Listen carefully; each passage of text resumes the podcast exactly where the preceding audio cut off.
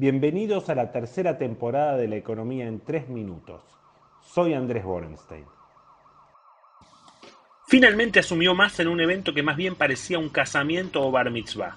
Algarabía pura de amigos y familias con cara de presupuesto público. A la noche empezó el partido en serio y Sergio Tomás anunció los ejes de su gestión y una serie de medidas, muchas de las cuales califican como expresiones de deseos. Es cierto que el discurso de Massa estuvo bien organizado y mostró que tiene más voluntad de discutir con empresarios y claramente ideológicamente está más cerca del mundo normal que de Venezuela. También es cierto que Massa es una de las personas que más hizo por el aumento del déficit fiscal en la Argentina reciente y la cara de ajuste que puso no está en su naturaleza.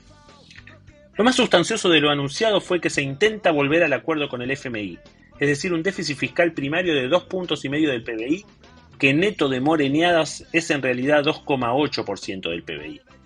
Para eso el gobierno debería recortar entre 500 y 600 mil millones de pesos de gasto, dependiendo de qué supuesto se haga sobre la recaudación. En julio se recaudó bien, así que tomemos 500 mil millones para ser buenos. Ahí la novedad es que la señora habilitó quita de subsidios. Luego de muchos cálculos sobre cuántos son los que habiendo pedido mantener el subsidio igual van a pagar más, llegamos a la conclusión de que de acá a fin de año se pueden ahorrar unos 160 mil millones de pesos. ¿Y los otros 340 mil millones? ¿Y Candela? No sabemos.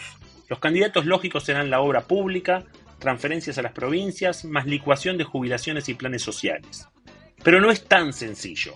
La situación social cruje y ya medio que Masita tiró que viene algún suplemento para la tercera edad. Y tarde o temprano habrá algo para los planes.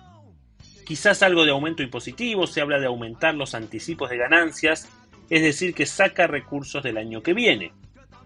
En ese caso, las beneficiarias van a ser las provincias que reciben el 60% de esos montos, y eso también habilita a más todavía las transferencias discrecionales a las provincias. También hubo un guiño a las provincias habilitando suba de ingresos brutos, algo que terminaría de proteger a las cuentas provinciales, mientras que el gobierno reduce las transferencias a las provincias lo más que puede. El año pasado esas transferencias fueron 0,77 del PBI. Es medio imposible que caigan a más de 0,62 este año, así que no se ilusionen que no hay tanta mosca allí.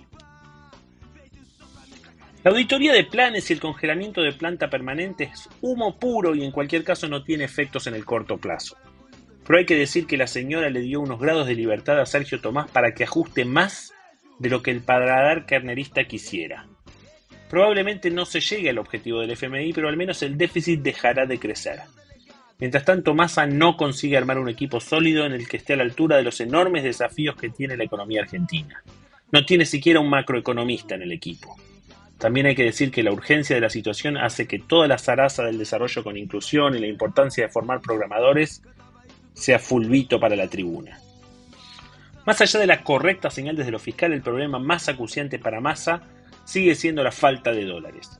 Si bien se calmaron el blue y el contado con liquidación, que tienen bajas del 10% sobre sus máximos, el Banco Central perdió casi mil palos desde que lo nombraron a masa. Es decir, que tenemos dólares para pagar menos de dos semanas de importaciones.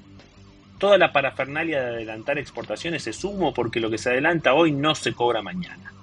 Conseguir un préstamo de bancos del exterior dejando en garantía bonos que valen 23 centavos es difícil, pero además es muy poca plata. En definitiva, Massa dijo que no pensaba devaluar, pero no hacer nada no es una opción.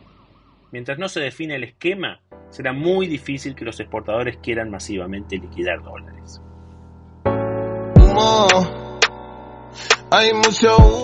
Para esta semana el tema más importante será el índice de inflación de julio que seguramente superará el 7%.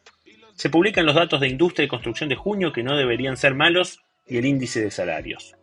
Pero el tema más urticante estará en la conformación del equipo de masa, donde faltan definir viceministro y secretario de Energía, y en lo que pasa en el mercado cambiario oficial, que es el que más presión tiene. Hasta la semana que viene.